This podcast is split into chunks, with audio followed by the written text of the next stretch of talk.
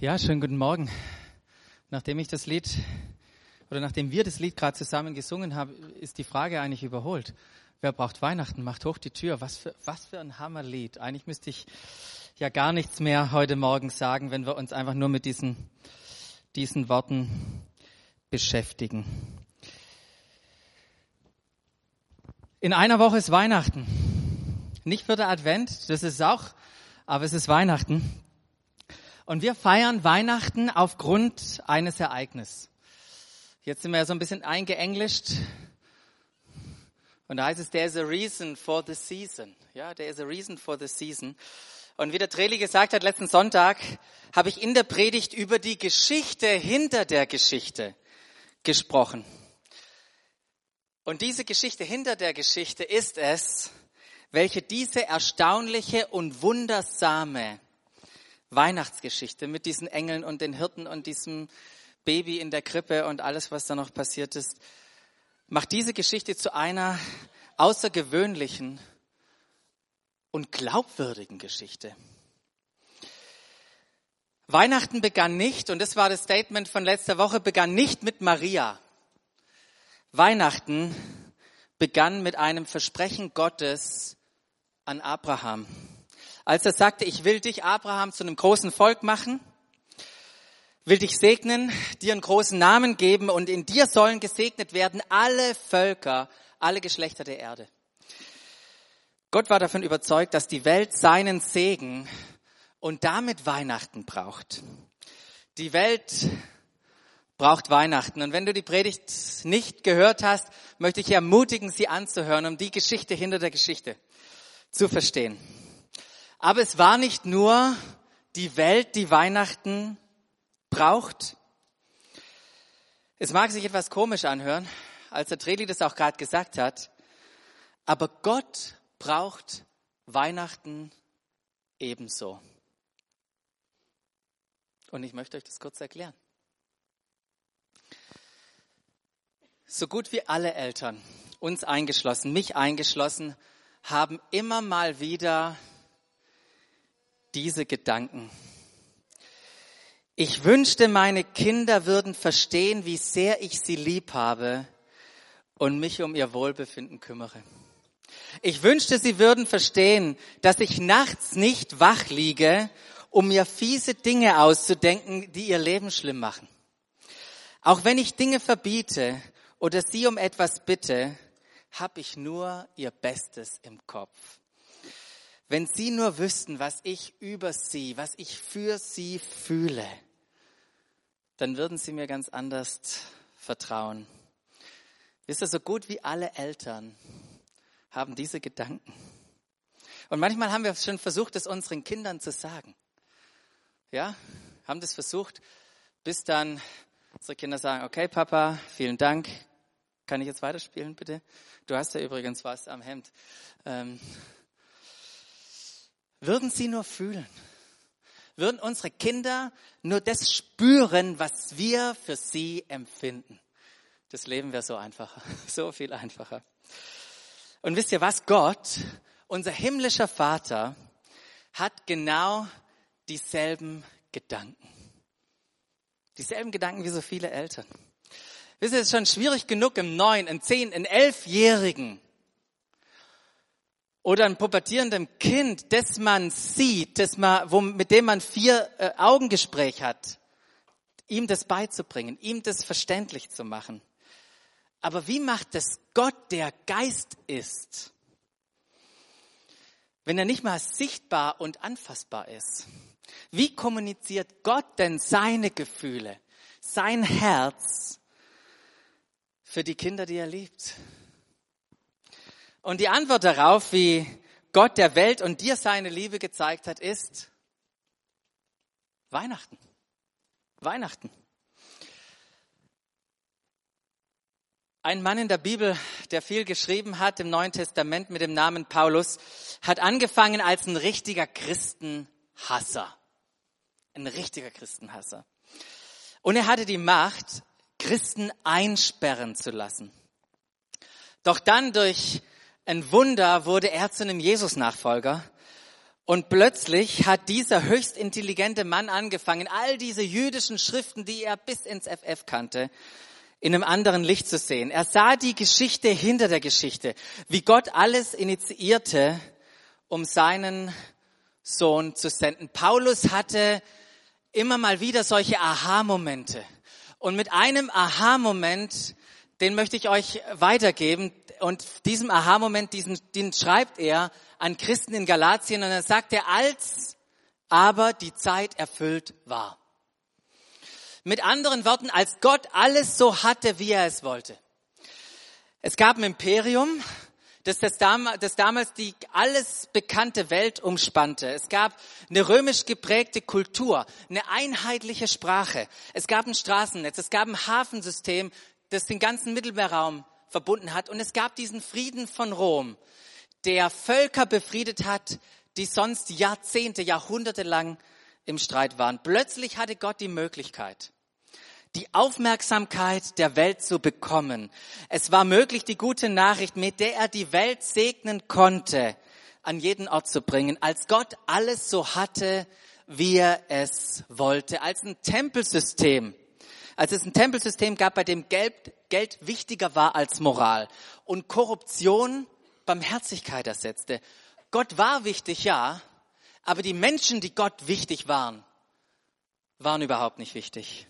Als Gottes, Gott alles so hatte, wie er es wollte, sandte Gott seinen Sohn. Wisst ihr, als Gott an einem Punkt war, wo er wusste, und das ist wichtig, als Gott an einem Punkt war, wo er wusste, dass diese Geschichte, die er initiiert, nicht mehr vergessen wird, sondern sehr gut dokumentiert werden würde, sandte er seinen Sohn. Und die Frage, die uns an Weihnachten stellt und für die wir eine Antwort finden sollten, warum? Warum? Warum musste Gott jemanden senden? Warum hat sich Gott in den menschlichen Körper hineingequetscht?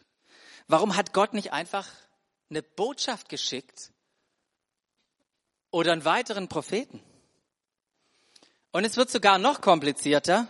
Als aber die Zeit erfüllt war, sandte Gott einen Sohn, klick mal, geboren von einer Frau und unter das Gesetz getan. Nicht nur, warum hat Gott in einem Menschen, sondern warum Gott, nicht warum Gott in einem Menschen, sondern warum Gott in einem Babykörper. Warum kommt er wie jeder andere Mensch und damit wie wir in diese Welt? Er kam nicht als das Gesetz, sondern unter das Gesetz. Er trat nicht auf die Bühne der Welt und verkündigte, dass jetzt unter ihm alles anders sein wird. Er war dem Gesetz, Gesetz Rechenschaft verpflichtet. Warum? Warum war das so? Und Paulus hatte diesen Aha-Moment, wo er sagte, jetzt verstehe ich's. Jetzt verstehe ich, was die ganze Zeit abgegangen ist, was die Schriften berichtet haben, Gott hat es geplant und hat einen ganz spezifischen Grund, nämlich damit er. Damit er. Warum sandte Gott Jesus und warum braucht es Weihnachten? Es hatte etwas mit dem zu tun, was das Gesetz und Regeln nicht konnten. Es war etwas, was Richter und Propheten nicht tun konnten. Es war etwas, was das Exil und die Bestrafung nicht tun konnte. Gott wollte für dich, für dich wollte er etwas ganz Persönliches tun, was eine Nachricht oder nur ein anderer Botschafter nicht hätte tun können. Weil er etwas Persönliches für dich tun wollte, musste es beziehungsorientiert sein, musste er involviert sein. Und um das zu tun, braucht er Weihnachten. Das, was er tun wollte. Deshalb brauchte er Weihnachten. Damit er die, die unter dem Gesetz waren, loskaufte damit wir die Kindschaft empfingen. Die neue Genfer Übersetzung übersetzt es so schön und drückt es wunderbar aus. Wir sollten in alle Rechte von Söhnen und Töchtern Gottes eingesetzt werden. Wow, was für eine, was für eine wunderbare Beschreibung. Gott brauchte Weihnachten, um nicht nur Völker und Nationen, sondern jeden einzelnen Menschen in eine persönliche Beziehung mit ihm zu bringen. Und an Weihnachten macht Gott diesen ersten Schritt, um alle Hindernisse zu beseitigen, die auf diesem Weg stehen oder standen. Er war persönlich, es war persönlich, deshalb musste Gott in Person kommen. Wisst ihr, woher hätten wir sonst wissen können, wie es bezüglich der Beziehung, unserer Beziehung, deiner und meiner Beziehung zu Gott steht, wenn er nicht gekommen wäre, um bei uns, um mit uns zu stehen. Wo hätten wir das wissen sollen? Eine weitere Botschaft? Ein weiterer Brief? Ein nächster Prophet? Wären nicht ausreichend. Doch genau zur richtigen Zeit begann Gott mit einer Demonstration mit einem Beweis. Denn Gott wusste, was wir gerade auch gesungen haben, den Lied, Taten sprechen lauter als Worte. Und es war wichtig, diese Taten aufzuschreiben und zu dokumentieren, sodass Menschen die Taten auch über Jahrhunderte und Jahrtausende niemals vergessen würden. Und vielleicht bist du hier und sagst, hm, nette Geschichte. Da muss man doch an so viel zweifeln, was in dieser Geschichte steht. Doch ich möchte dir sagen, diese Geschichte, auch wenn du daran zweifeln magst, die hat wahnsinnige Auswirkungen in dieser Welt. Diese Geschichte. Vor 4000 Jahren gab Abraham, gab Gott Abraham dieses äh, Versprechen. Vor 2000 Jahren ist Jesus geboren und jetzt 2000 Jahre später, wisst ihr, was wir tun? Wir reden immer noch davon. Wir reden immer noch von dieser Geschichte. Denkt mal an Ereignisse nach der letzten 2000 Jahre. Was da alles passiert ist. Wisst ihr, da gibt's wahnsinnig viele, viele wichtige Ereignisse, von denen du und ich keinen blassen Schimmer haben. Die nicht mal geschichtlich dokumentiert sind, die einfach zerronnen sind. Aber diese Geburt eines jüdischen Babys in der ärmsten Ecke des römischen Imperiums. Wisst ihr was? Das kennt jedes Kind.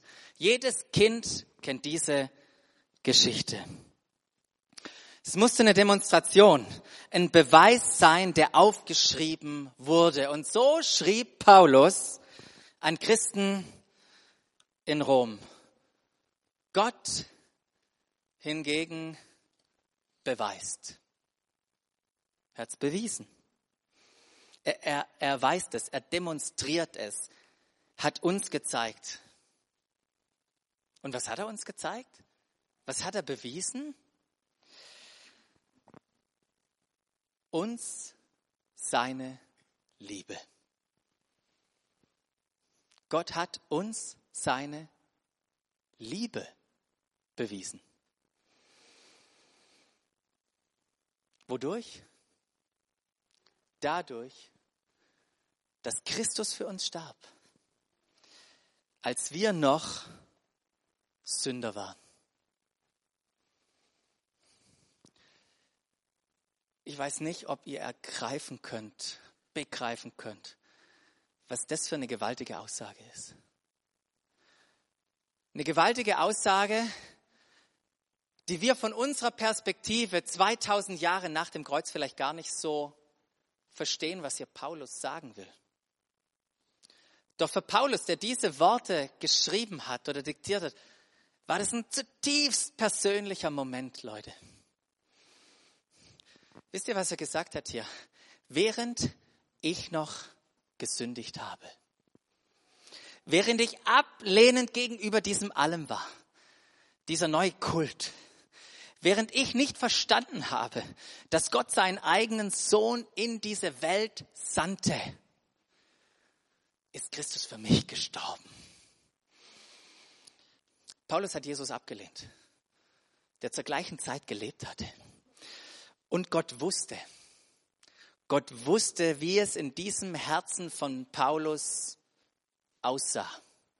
Und er wusste auch, welche brutale Rolle er spielen wird in dem Leben all derer, die Jesus geliebt haben. Als ich noch ein Sünder war, als ich noch mit all dem beschäftigt war, mich gegen diesen Jesus zu stellen, da ist Christus für mich gestorben. Leute, es ist, ist der Hammer. Und, und, und, und das mal zu denken aus seiner Perspektive, das ist, das ist, das ist zutiefst bewegend. Der Tod von Jesus war ein Beweis dafür, wie sehr er uns, dich und mich liebt. Das, ist, das bringt uns zu einer, zu einer weiteren Frage. Warum um alles in der Welt musste Jesus sterben? Ist es nicht schon verrückt genug, dass sich Gott in so ein Baby reingequetscht hat? Warum diese Gewalt, das Auspeitschen, das Leiden? Warum konnte er nicht einfach öffentlich ausrufen, dass jedem Mensch vergeben wurde? Wäre doch so einfach gewesen, oder? Am Ende, nach der Auferstehung, kurz vorm Abgang zu sagen, kommt mal alle her. Wisst ihr was? Ich habe gerade mit dem Vater gesprochen. Wir sind übereingekommen, all eure Sünden sind vergeben. Ihr habt ewiges Leben. Und jetzt erzählt diese gute Nachricht überall, wo ihr hinkommt. Es hätte nicht funktioniert. Aus einem einzigen Grund, weil es niemand geglaubt hätte. Es hätte niemand geglaubt. So wie es im Laufe seines Lebens, als Jesus das gemacht hat, ihn niemand geglaubt hatte. Wir erinnern uns an Geschichten, wo er Leute geheilt hat und dann hat er ihnen noch die Vergebung der Sünden zugesprochen. Und die religiösen Typen, die sind ausgeflippt. Nicht aufgrund dessen, dass plötzlich ein Lama, der noch nie gehen konnte, in seinem Leben gegangen ist. Das war ja das Erstaunliche. Sie sind ausgeflippt, weil er ihm oder den Menschen Sündenvergebung zugesprochen hat. Wie bitte? Was machst du da, Jesus? Du kannst vielleicht jemanden verzeihen, der dir irgendwas Böses getan hat, aber du kannst doch nicht hergehen und sagen, einem Menschen sind alle Sünden vergeben gegen alle anderen Menschen und gegenüber Gott. Das ist unmöglich, das zu tun.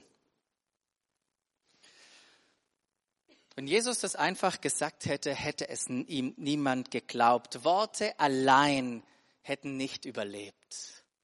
Ich weiß nicht, wie lange es gedauert hätte. Monate, Jahre später, dann hätten sie diese Worte als Worte eines Verrückten abgetan. Doch hier ist der Grund, warum Jesus starb und wir uns damit bis heute beschäftigen. Weil er der Urheber des Lebens ist. Er ist der Urheber deines Lebens. Du und ich, wir verdanken ihm unser Leben. Wisst ihr, niemand hat seine eigene Geburt bestimmt und bestimmt auch nicht, wie lange er hier ist. Doch zwischen diesen beiden Punkten des Lebens, da entscheiden wir, was wir tun. Ob wir Gott einbeziehen und ihm dankbar sind für das Leben, das er uns geschenkt hat oder nicht. Und viele Menschen tun es nicht. Sie haben sich losgesagt von dem, der alles Leben gibt und von dem alles Leben kommt. Obwohl wir ihm unser Leben vertrauen, äh, verdanken. Etwas, was unbezahlbar ist. Unser Leben ist unbezahlbar. Aber Gleichgültigkeit und Undankbarkeit Gott gegenüber, das hat einen Einfluss in unserem Leben. Man lebt sein Leben, wie man will. ohne ihn als den Urheber unseres Lebens zu achten. Und damit verpasst man das Ziel, weshalb er uns das Leben geschenkt hat. Und es ist für mich unbegreiflich, dass man den ablehnen kann, der das Leben geschenkt hat. Dass man von dem seine Wünsche und von ihm einfach die Wünsche und Träume ignorieren kann. Aber das passiert jeden Tag. Doch was hat uns Römer gesagt? Gott hingegen beweist uns seine Liebe dadurch, dass Christus für uns starb, als wir noch Sünder waren. Und hört mal zu, der nächste Gedanke, der hat mich auch tierisch bewegt, das zu sehen. Nach der Auferstehung. Wisst ihr, was Jesus mit seinen Jüngern gemacht hat? Er hat sie nach Jerusalem geschickt und gesagt, gesagt, wartet, bis die Verheißung erfüllt wird. Wartet, bis der Heilige Geist kommt. In Jerusalem. Wisst ihr, um wen, von wem die Jünger umgeben wurden?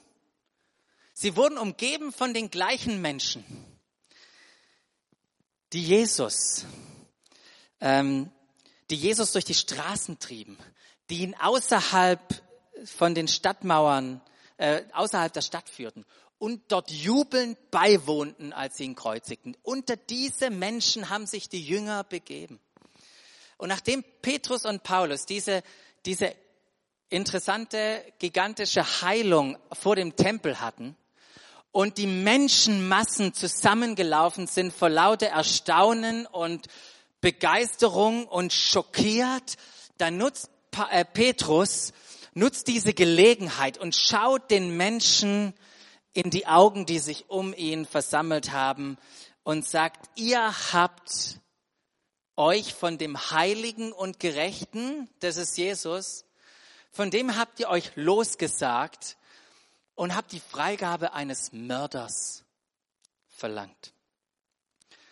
Wisst ihr, als über Jesus gerichtet wurde und ihr wart alle dabei, da ist ähm, Pilatus gekommen und wollte euch Jesus das Leben zurückgeben.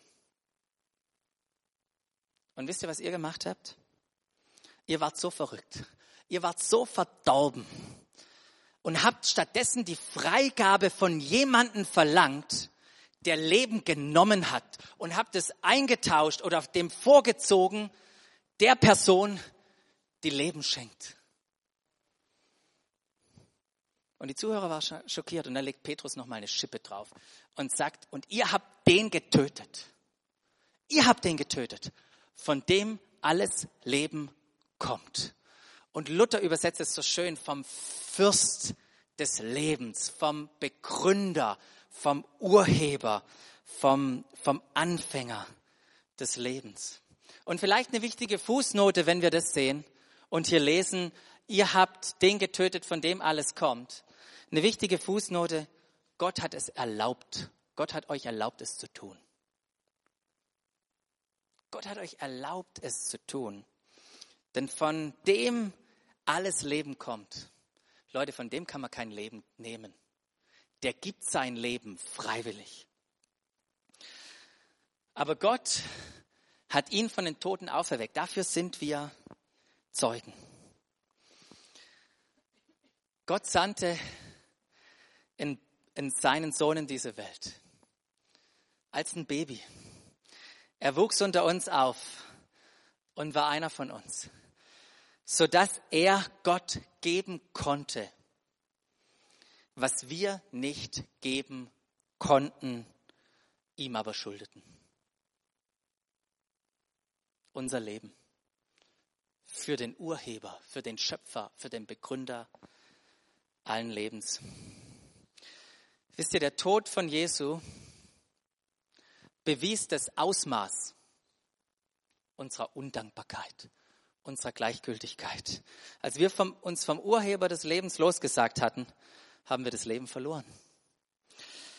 Doch der Tod von Jesus ist nicht nur der Beweis des Ausmaß unserer Undankbarkeit, sondern auch das Ausmaß seiner Liebe für uns. Und das ist so wichtig, das zu verstehen. Wisst ihr, Liebe kann man nicht beweisen, ohne ein Opfer zu geben. Liebe, Liebe muss gezeigt werden, um beim anderen anzukommen.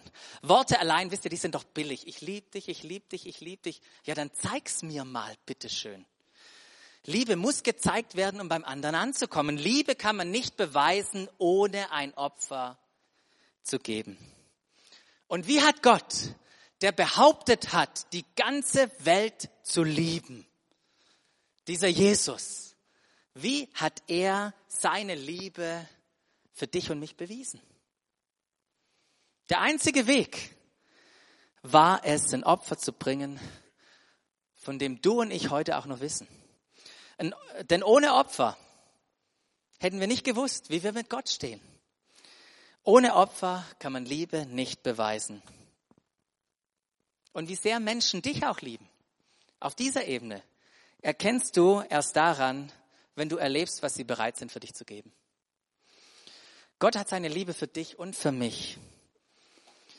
Oder hat seine Liebe für dich und äh, für, für dich und für mich durch ein großes, ein sehr großes, ein richtig großes und ein notwendiges Opfer bewiesen. Wisst ihr, nun ist es ja so, äh, nun ist es ja schon unwahrscheinlich genug, dass jemand sein, sein Leben für einen unschuldigen Menschen opfert.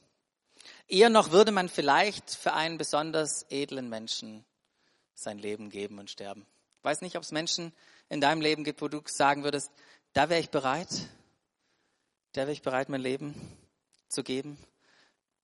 Aber Gott hingegen beweist uns, uns äh, seine Liebe dadurch, dass Christus für uns starb, als wir noch Sünder waren. Wisst ihr, Gott brauchte Weihnachten, um uns seine Liebe zu beweisen und zu dokumentieren. Wie sonst hätten wir es wissen können. Gott brauchte Weihnachten. Als aber die Zeit erfüllt war, als jeder die Hoffnung verloren hatte, als niemand mehr danach Ausschau gehalten hat, als Gott alles so hatte, wie er es wollte, als das römische Imperium die Infrastruktur bat, wie wir es gehört haben, damit die wunderbarste Botschaft der Welt verbreitet werden konnte, als das religiöse System für die Menschen nicht mehr funktionierte, als aber die Zeit erfüllt war, entdeckte ein jüdischer Zimmermann, dass seine Verlobte schwanger war.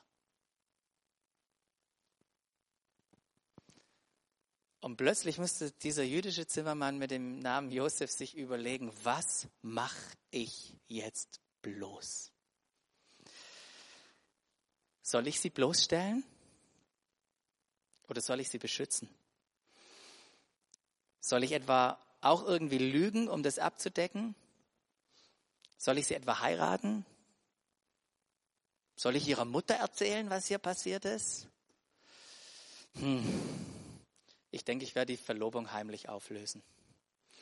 Und während er sich diese Gedanken machte, erschien ihm im Traum ein Engel, der sagte, Josef, Sohn Davids, zögere nicht, Maria als deine Frau zu dir zu nehmen, denn das Kind, das sie erwartet, ist vom Heiligen Geist. Hör mal, Josef, die Zeit ist erfüllt. Gott hat hier etwas vor. Sie wird einen Sohn zur Welt bringen. Dem sollst du den Namen Jesus geben, denn er wird sein Volk von aller, von aller Schuld befreien. Das alles ist geschehen, weil sich erfüllen sollte. Das alles ist geschehen, weil sich erfüllen sollte, was der Herr durch die Propheten vorausgesagt hat. Und dann zitierte der Engel Jesaja, wie das die Silke heute Morgen gemacht hat, und sagt, seht, die Jungfrau wird schwanger werden und einen Sohn zur Welt bringen. Und, und hört mal zu, was jetzt gleich kommt. Das ist, ist so gigantisch. Weil es diesen, diesen riesigen Gott, der irgendwie so weit weg scheint, hinbringt in unsere Welt, in, in eine Beziehung mit uns, wo es da heißt, und man wird ihm den Namen Immanuel geben. Immanuel bedeutet Gott mit uns. Gott initiierte Weihnachten. Und mit dem Weihnachten den Beweis seiner Liebe zu dir und zu mir. Und dieser Beweis wurde so wunderbar dokumentiert, sodass wir 2000 Jahre später davon wissen. Wisst ihr warum? Denn wir brauchten diesen Beweis, um zu glauben und zu vertrauen. Wir mussten erleben, dass es in dieser gigantischen Weihnachtsgeschichte um uns geht. Es reichte nicht, es uns nur zu sagen, Gott musste seinen Sohn senden, um den Preis zu bezahlen, dem wir ihm schuldig waren. Und aufgrund von Jesus, aufgrund von Weihnachten, aufgrund dieser gigantischen Geschichte brauchen wir nie mehr daran zweifeln. Du und ich, wir brauchen nie mehr daran zweifeln, dass Gott uns liebt. Wisst ihr, er musste mit uns sein. Er musste der Immanuel sein, damit wir wissen können, dass er für uns ist. Es brauchte eine Demonstration. Gott hat Weihnachten gebraucht. Es gibt noch mal jemanden, der Weihnachten gebraucht hat. Und darum geht es an Heiligabend hier um 15.30 Uhr. Aber bevor wir diese Predigt beenden, oder ich kann sie nicht beenden, so eine Predigt, ohne eine Möglichkeit geben, dass Menschen hier reagieren können. Für den einen oder anderen, der jetzt zugehört hat, hat es jetzt hoffentlich Klick gemacht. Wisst ihr, wir haben schon vielleicht richtig oft gehört, diese Geschichten und was Jesus getan hat und warum er kam. Aber es braucht diese Aha-Momente in unserem Leben. Diese Aha-Momente, wie Paulus die hatte. Den Moment, wo plötzlich diese vielen Puzzleteilen, die du im Laufe der letzten Zeit gesammelt hast, wo du plötzlich merkst, wow, was für ein Bild. Was hat Gott hier getan? Durch Jesus. Als ich die Predigt vorbereitet hat, mir war das immer und immer wieder so ein Anliegen, für euch zu beten damit es bei euch Klick macht. Dass ihr diesen Aha-Moment habt, den Johannes, dieser Jünger, der Jesus so gut kannte, mit den folgenden Worten beschrieben hat, wo er sagte, denn Gott hat in der, denn Gott hat der Welt seine Liebe dadurch gezeigt, dass er seinen einzigen Sohn für sie hergab, damit jeder, der an ihn glaubt, das ewige Leben hat und nicht verloren geht. Nicht nur irgendjemand, der glaubt, sondern der an ihn glaubt. Das heißt, ihm vertraut. Vertrauen wie bei so einem Stuhl.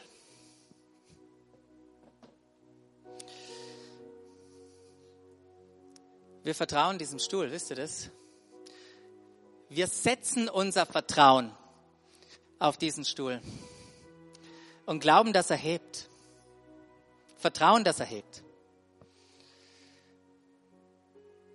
Und ihm zu vertrauen, heißt dem himmlischen Vater zu vertrauen, dass er seinen Sohn gesandt hat, um den Preis für dich zu bezahlen, damit du das Leben hast. Das bedeutet, ihm zu vertrauen. Das heißt, sein Gewicht auf Jesus zu setzen. Und wenn du das tust, wisst ihr was? dann uns die Bibel und Jesus sagt, dass wir seine Kinder sind. Dass wir, wie es die NGÜ gesagt hat, in alle Rechte von den Söhnen und Töchtern Gottes kommen. Und das ist, was Paulus beschrieben hat. Als aber die Zeit erfüllt war, sandte Gott seinen Sohn, geboren von einer Frau, unter das Gesetz getan, damit er die, die unter dem Gesetz waren, loskaufte, damit wir die Kindschaft empfingen. Etwas, was man niemals hätte selbst tun können. Und ich weiß nicht, ob du das schon mal getan hast. Ich weiß nicht von allen hier, wie ihr Leben mit Jesus aussieht. Wann du mal Ja zu Jesus gesagt hast, ob du irgendwie über den Kindergottesdienst da reingerutscht bist in diese ganze Sache oder wie auch immer. Aber ich möchte dir einfach die Möglichkeit geben, heute Morgen darauf zu reagieren. Dein Vertrauen in ihn zu setzen, was dich zu einem Kind macht. Und das ist ganz einfach. Wenn du vielleicht einfach können wir unsere Augen zumachen. Ich würde einfach beten. Und bete doch einfach mit, wenn dich das betrifft. Jesus, ich glaube, dass du, dass du der Sohn Gottes bist. Und dass du für meine Schuld bezahlt hast. In diesem Moment jetzt, gerade jetzt, setze ich mein Vertrauen auf dich. Ich vertraue dir mein Leben an und anerkenne, dass du der Urheber meines Lebens bist. Und vertraue darauf, dass du endgültig für meine Schuld bezahlt hast. Danke, dass ich Teil deiner Familie sein kann. Jesus, du bist der Weg, die Wahrheit und das Leben. Amen.